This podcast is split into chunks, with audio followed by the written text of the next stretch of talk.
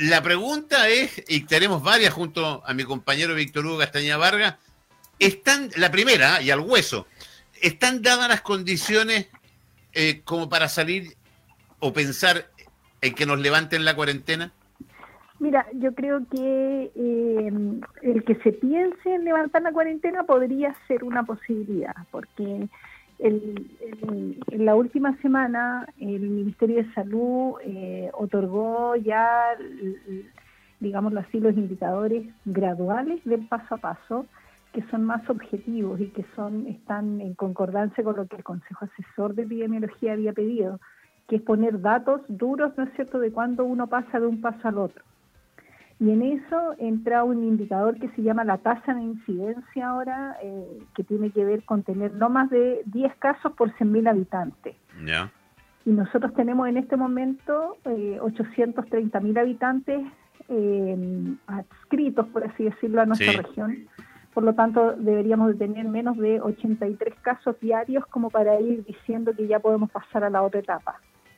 Cosa que se está dando se está dando. Ellos nos están pidiendo que este promedio sea un promedio móvil semanal, o sea, que se calcule como promedio de la semana. O sea, podríamos tener algunos días más, otros días menos, lo importante es que como promedio se mantenga. Ya. Ya y nos piden que esto se mantenga ojalá por tres semanas en, descenso. Y nosotros ya llevamos entonces una semana y el fin de semana la verdad es que hubo bastante menos casos. Fíjese que, perdón, este, porque estoy con los números a la vista, cuando uno habla de totalidad de casos, anunciado, ¿ah?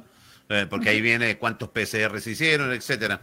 Eh, el día más alto, el último día más alto es el día 12 de septiembre con 120 eh, y después baja sustancialmente y con una cantidad de exámenes PCR muy alta, eh, incluso haciendo 1.400, 1.600 PCR, llegando a 79, 88, 39, 61, 76. O sea, estaríamos eh, más o menos los números que podían pedir. Ahora, si nos piden tres semanas, habría que esperar todo rato. Claro, nos piden tres semanas con mantener este indicador, ¿no es cierto?, como en ese descenso, eh, pero ya llevaríamos más de una semana, porque la semana anterior también tuvimos como un promedio de 9,96, eso es casi 10, es como justo en el promedio, entonces podríamos llevar, ¿no es cierto?, más de una semana, pero de todas maneras todavía nos queda ver eh, eh, un poco el resultado, ¿no es cierto?, de lo que podría haber pasado en Fiestas Patrias, que yo soy bastante positiva en pensar que, estuvo bastante disminuida la, movilidad de la población. Así que creo que hay que ser optimista y, mm. pensar que, bueno, ojalá estemos controlando esta enfermedad en la región. Ahora, tenemos entonces, doctora Paula Salas, tenemos la tasa de incidencia que estaríamos bien. Eh, ¿Qué otro punto eh, eh, consideramos? Mira, nos exigen el número de casos en la cama UCI, ¿no es cierto?, que no sobrepasa un porcentaje específico y ese porcentaje no tiene que ser mayor al 90% de ocupación. Entonces, el, el punto es que en la cama UCI nosotros no hemos estado tan, tan bien como en el otro indicador, porque teníamos en, esta, en esta última semana, en los últimos siete días, eh, tenemos en promedio una, un número de 39 personas, casi, porque no pueden ser porcentuales, sino 40 personas en la cama UCI. La semana anterior eh, tuvimos 45. Entonces, te das cuenta, ahí tuvimos como una semana muy alta de casos. Mm. Y eh, y claro, dos semanas con 45. Y solo en la última hora estamos recién, desde el 15 de septiembre, yo diría desde el 17 de septiembre, bajando al, promedio de 40. Mm. Ese es otro indicador que nos van a exigir que esté, ¿cierto?, eh, también cumpliéndose y que ojalá las personas no se agraven, porque mm. podría suceder que no estemos encontrando casos positivos, pero estén llegando todos graves al hospital. Sí, claro. Que es un riesgo. Ahora, cuando cuando uno toma la información entregada, eh, que, es la... Eh, y a ver si Angelito me acompaña con, los gráficos, gráficos que eh, estoy viendo el de resumen paciente hospitalizado mm. y los últimos tres días estamos bajo los 100 pacientes, lo que es muy raro porque hemos llegado a 148 o más arriba incluso. Eh, pero bajamos la barrera de los 100 pacientes hospitalizados y de los que están graves, eh, eh, estamos rajuñando la barrera de los 30, que también es mucho más bajo de lo que hemos tenido. Cuando comenzamos la cuarentena, estábamos con 43 personas en estado grave y hospitalizados totales 116. Entonces, en ese caso, doctora, los números son mucho mejores de cuando comenzamos, obviamente. Sí, cuando comenzamos la pandemia, o sea, la cuarentena por lo menos sí, por supuesto. Pero tú te das cuenta que esto eh, es una sinergia de indicadores, ¿cierto? Porque el, el, como esto se va produciendo de manera temporal, el número de casos, de menos casos, obviamente debiese hacer que empiece a disminuir el número de casos graves que llegan al mm. hospital. Entonces, eso, ese eso es lo que todavía no estamos esperando, porque el caso grave eh, no es de este momento, sino que es de dos o tres semanas anteriores. Sí, claro. Entonces, ese, es más lento de mover, encuentro yo como indicador. Hay que esperarlo. Tasa de incidencia, casos, camas UCI, ¿qué más?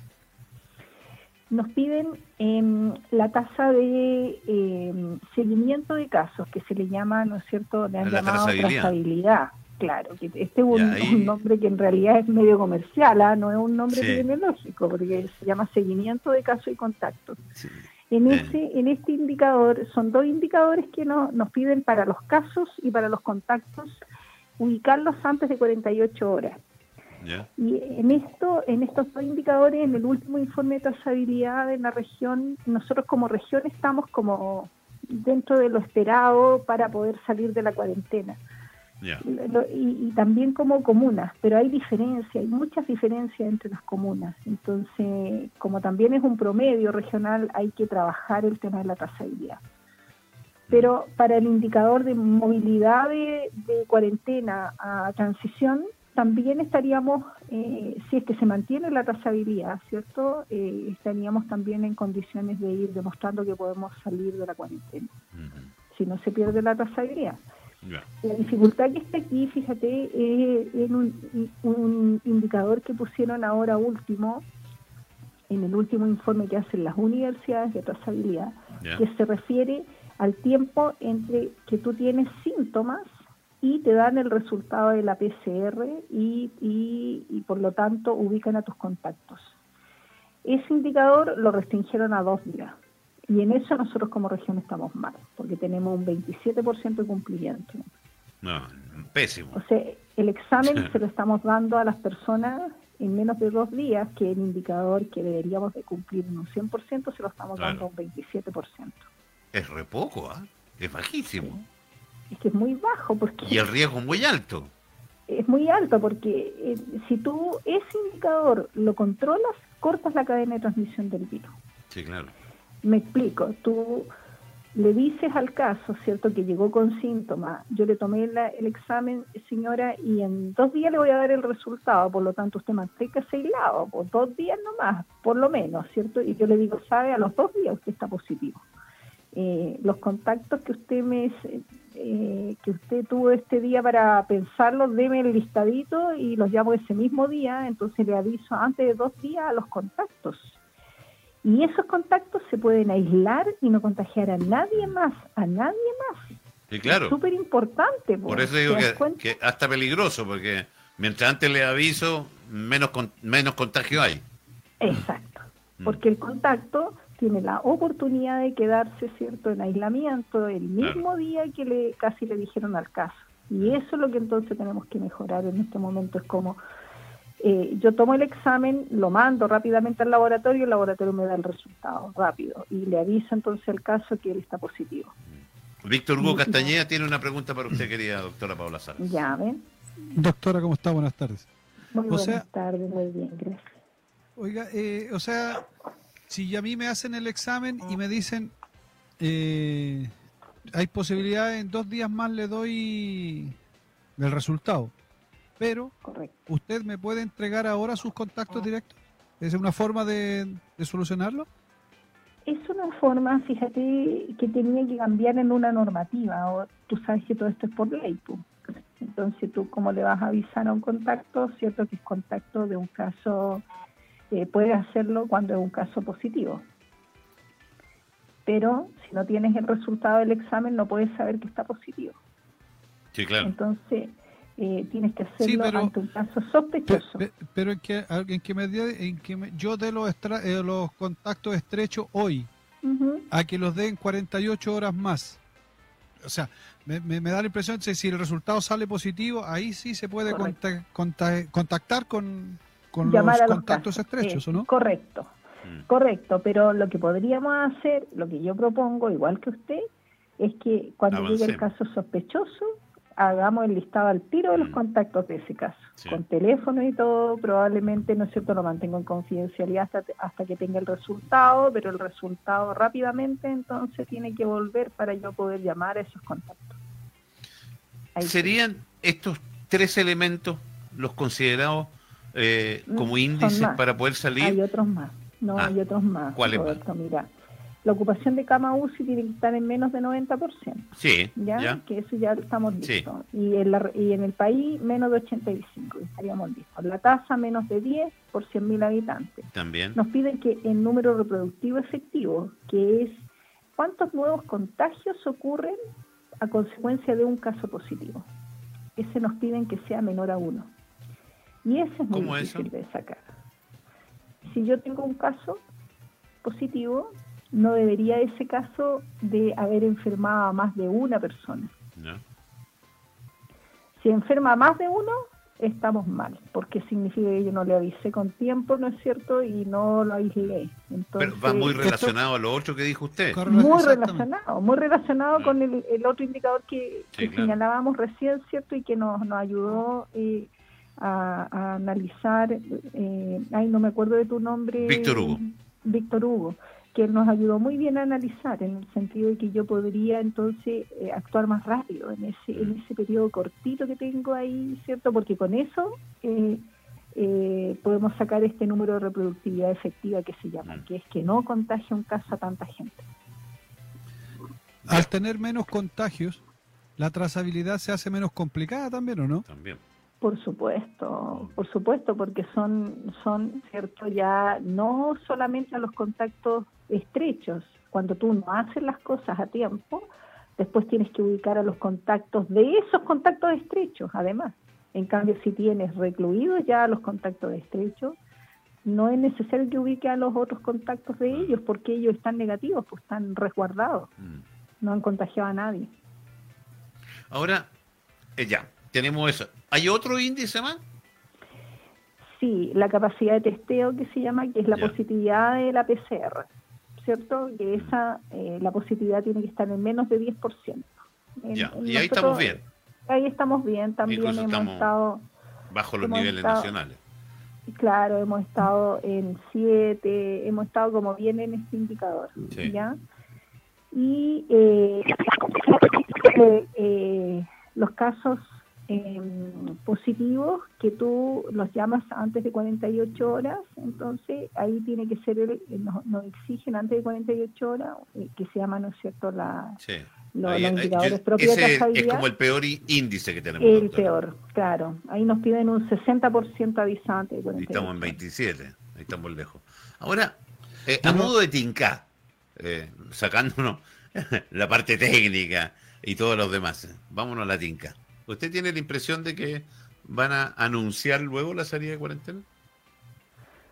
Mira, yo no trabajo con tincas, pero... es que yo sí, pues. Entonces yo tengo la tinca, por eso la quiero llevar a mi escenario. La quiero sacar del suyo y la quiero llevar a mi escenario.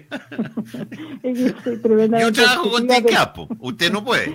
Por eso no, la quiero llevar a, mí, trabajo con proyecciones. Yo creo que con proyecciones, claro, con proyecciones yo diría que sí, que nosotros vamos en una tendencia a Y eso es muy bueno, porque significa que somos capaces entonces de salir de la cuarentena por lo menos. Ya que es algo tremendo para toda nuestra ciudadanía. Tenemos que volver a recuperar algo de libertad, porque mira, en el otro paso que vamos a tener, que Le voy a preguntar, ¿qué adelantémonos un poquito. Eh, ¿Qué significa la fase 2? Bueno, la fase 2 significa lo mismo de cuarentena para los fines de semana. Nos van a poner cuarentena igual los fines de semana, sábado y domingo, y festivo. Ya. Pero de lunes a viernes no va a existir cuarentena. Ya. Entonces tú puedes igual eh, salir sin los permisos de lunes a viernes. Pero los fines de semana te tienes que movilizar con permiso igual que en cuarentena. Ya. ¿Ya?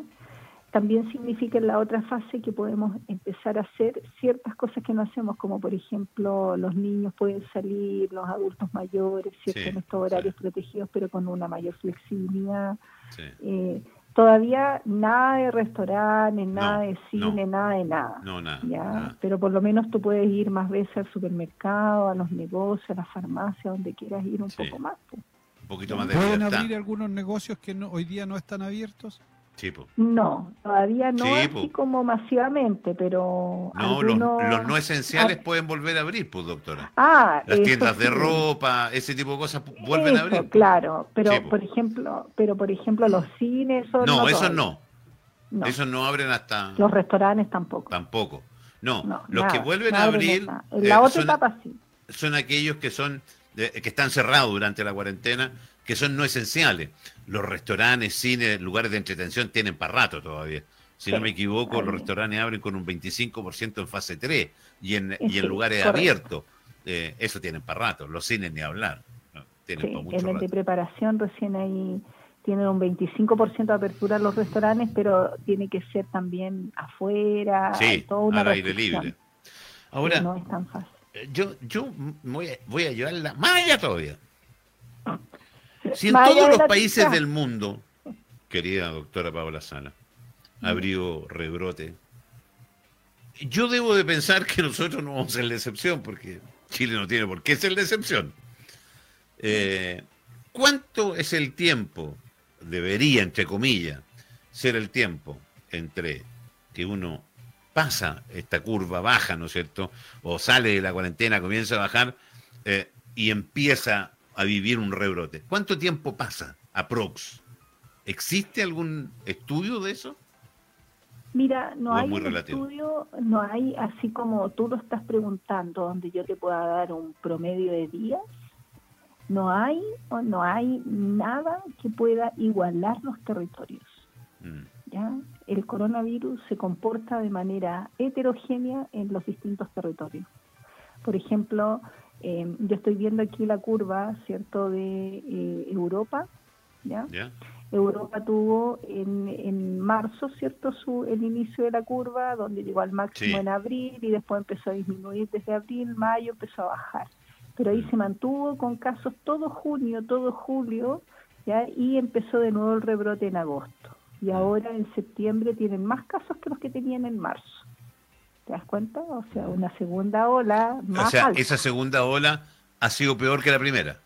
Peor que la primera. Estamos hablando que la primera fue en marzo, abril y ahora en septiembre la segunda. Entonces, calcula tú los días, los meses que hay entre medio, hasta junio y julio nomás, o dos a tres meses. Y después partió de nuevo para arriba. Entonces, eh, en ese caso, eh, después tenemos medi- en- el Mediterráneo, ¿cierto? En el Mediterráneo también en junio, después bajó y ahora ya está empezando una segunda ola. Entonces, no hay como una norma, por así No hay decirlo. norma, ya. No hay no, norma. es, no es algo que, que pueda definirse con mayor facilidad. Eh, No, depende de cómo las personas se comporten en cada territorio. mm, ¿ya? Y nosotros en América, en América que es donde está la peor en este momento crisis con el coronavirus, ¿cierto? Toda América, América del Sur y América del Norte, Sí. ¿cierto? Porque estamos en esto igualito, no Sí. es que allá haya menos casos que acá. Junio, aumento de casos, aumento, julio también. Eh, agosto bajó un poquito, después ahora otra vez subió y después ahora se ha mantenido bajando, pero muy levemente. Doctora, Entonces, ni siquiera ha pasado la primera ola por América. Eh, esto es una pregunta que no sé si viene al caso y, y prefiero preguntárselo. Usted me dice, ¿paso o no sé? ¿Por qué no vimos refrío este invierno? ¿O tanto refrío? ¿O casos de influenza como en otro invierno? No, lo que pasa es que... ¿O pasaron eh, piola?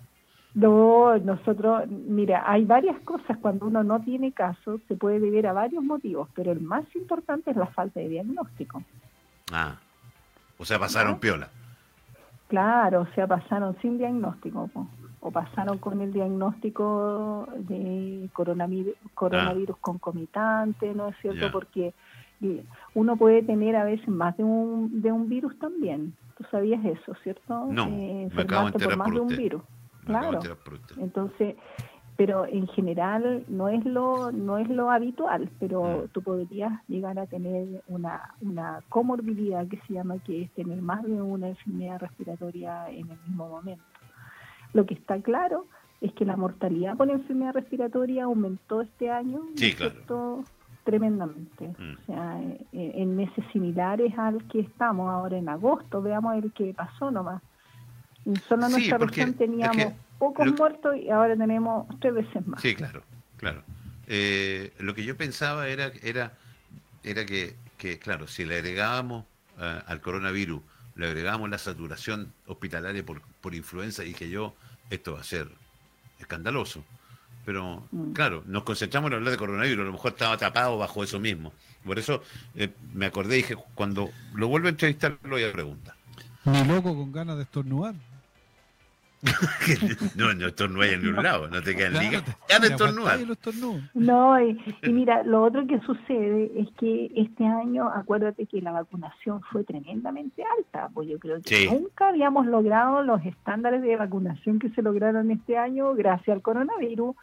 Se vacunaron todos los adultos mayores que no se vacunaban los años anteriores. Entonces, sin duda, si tú vacunas, no te enfermas. Pues aquí Mm. quedó en evidencia eso, ¿cierto? Sí, La gente tiene sí. que empezar a creer en las Ahora, vacunas porque... Fíjate que hay, hay otro efecto muy interesante y que me lo dice la Andreita Carolio, que le mando un besito. Dice, no hubo resfriado ni influenza, o hubo menos, porque los niños no estaban en el colegio y, y los, y en los jardines tampoco.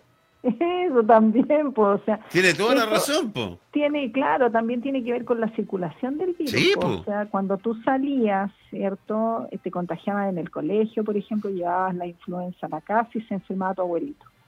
En cambio ahora no hay vehículo de Claro, po. contagio porque la movilidad eh, favorece a Tiene todas toda las la enfermedades respiratorias. Sí, Lo que pasa es que agrava más al, al virus que está circulando y el que Mm. está circulando, nosotros lo vimos en marzo, los epidemiólogos más o menos, ya sabíamos que el que estaba circulando en más del 60% era el coronavirus, Mm. no no el adenovirus, Sí, el rotavirus, que siempre son otros que circulan otros años. Claro. Pero lo que Este dice año la- no circulaba, había Sí. casos, pero no se expandía la comunidad. Bueno, por razones Doctora. obvias, doctora, a menor circulación, menos contagio viral nomás. Una cuestión- menos, pues menos, claro. Sí, Pero no podemos tener encerrados toda la pandemia vida, todos entonces. los años. No, pues, Doctora, dígame. ahora en esta, en esta etapa, con las famosas alergias, puede haber un, un- una sensación de, no, no sé si de rebrote, pero puede haber una contingencia mayor en cuanto a la contaminación. Yo creo que no, fíjate, porque normalmente los procesos alérgicos se mantienen en, lo- en el tiempo, ya a no ser que en la primavera tú seas alérgico al polen, por ejemplo, de algunos Mm. A eso me árboles, refiero un ¿cierto? poco. Ah, ya. Bueno, ahí va a aumentar tu alergia nomás, pero no, no, no tiene una correlación. Si tú no sales de tu casa, por ejemplo, no tiene ningún, ningún factor de riesgo extra que otra persona el ser alérgico a tener más coronavirus o menos coronavirus. Todo tiene que ver con la movilidad que tú hagas, la exposición que vayas a exponerte a casos positivos. ¿Podemos desmitificar algo? Eh. Las mascarillas eh, de repente tienden a confundir. Eh, según yo, sirven para no contagiarse y para no contagiar. No sé si se entiende. Porque hay algunos que dicen, no, las mascarillas solo sirven para el que está positivo. Eh, eso es falso, ¿no? O sea, sirve para no contagiar y no contagiarse. O sea, sirve para ambos. Por eso, eso es un correcto. caso entonces. positivo, un caso positivo, cierto, que eh, estornuda, elimina 200 millones de partículas del virus. Ajá, Esa es la cantidad que elimina con un estornudo. ¿ya? Entonces puede contagiar, imagínate que uno necesita una carga viral de mil partículas nomás para enfermarte. Ajá. Entonces no, la cantidad de gente que puede enfermar un montón. Muchísima. Y por eso es que sirve para que ese caso no contagie a otros. Al ponerse la mascarilla pone la Él. barrera física, él, él Ya, pone pero la barrera al tener física yo- para no enfermar a otros. Y ahora viene al revés. Ya. El otro que está allá, ¿cierto? Y que si no estuviese esta persona, o sea, a pesar de que la persona que es positiva usa la mascarilla, él igual puede contagiar a otros porque se elimina por otros lados, ¿no es cierto?, el virus. Entonces lo elimina, por ejemplo, si él tose muy fuerte, igual va a salir virus por alrededor de las mascarillas, especialmente si son mascarillas de género, por ejemplo. Sí, claro. ¿ya? Entonces, el otro que está frente a mí y que está usando la mascarilla, él se protege entonces de que no entren estas partículas que están eh, tiradas por esta persona, ¿no es cierto?, al aire que fueron en una gotita. Ok, ya. Eh, querida Paola Sala, dígame. Perdona lo que estaba hablando yo del, de, los alérgicos con los estornudos. Sí, pues, aumentan los estornudos, aumentan los estornudos. Lo importante es que ojalá los alérgicos no se contagien, por eso es que tienen que no movilizarse. Bueno, y, y, yo creo que el uso de mascarilla ya lo tenemos como bien, bien, me parece que cada vez lo tenemos más claro. Quería... He asumido y, hay que tratar de utilizar buenas mascarillas, sí, cierto, en este momento la, la KN95, la N95 es la mejor para la población. Sí. Eh, aquí pregunta Paolita, eh, voy a dejar a usted que conteste, eh, ¿por un rebrote podríamos entrar en cuarentena nuevamente? Sí, pues, por supuesto. Mire, está pasando lo que está pasando en los ríos, en Punta Arenas, ¿cierto? Hay dos zonas en Chile que ya está pasando, que es eh, Punta Arenas y los ríos. Exacto. Podemos estar igual que Europa. Exacto. Lo de Punta Arenas es terrible, ojo. ¿ah? Eh, tremendo. Acaban de sacar hasta el, intendente le costó la pega. Pero independiente de eso, es terrible porque eh, es una población bajísima y tiene más casos anunciados que Santiago, que era una cosa terrible. Ojo que ese rebrote, lo que vendría por ahí a decir de que eh, este rebrote es peor, a lo mejor. Eh, querida doctora. Tenemos que mantenernos así todo, ojalá cumpliendo todo lo que hemos aprendido hasta ahora. Eso es, eso es. Un abrazo grande, cuídese mucho. Bueno, usted, pues, don Roberto y Víctor Hugo, muchas gracias por llamarme y cuando necesiten información, ¿cierto? Ustedes saben que pueden contar con nosotros. Por eso la, molestamos y la llamamos siempre. Un abrazo muy grande para usted. Y feliz día, ¿eh? que lo pasen muy lindo dentro de lo posible. Muchas gracias.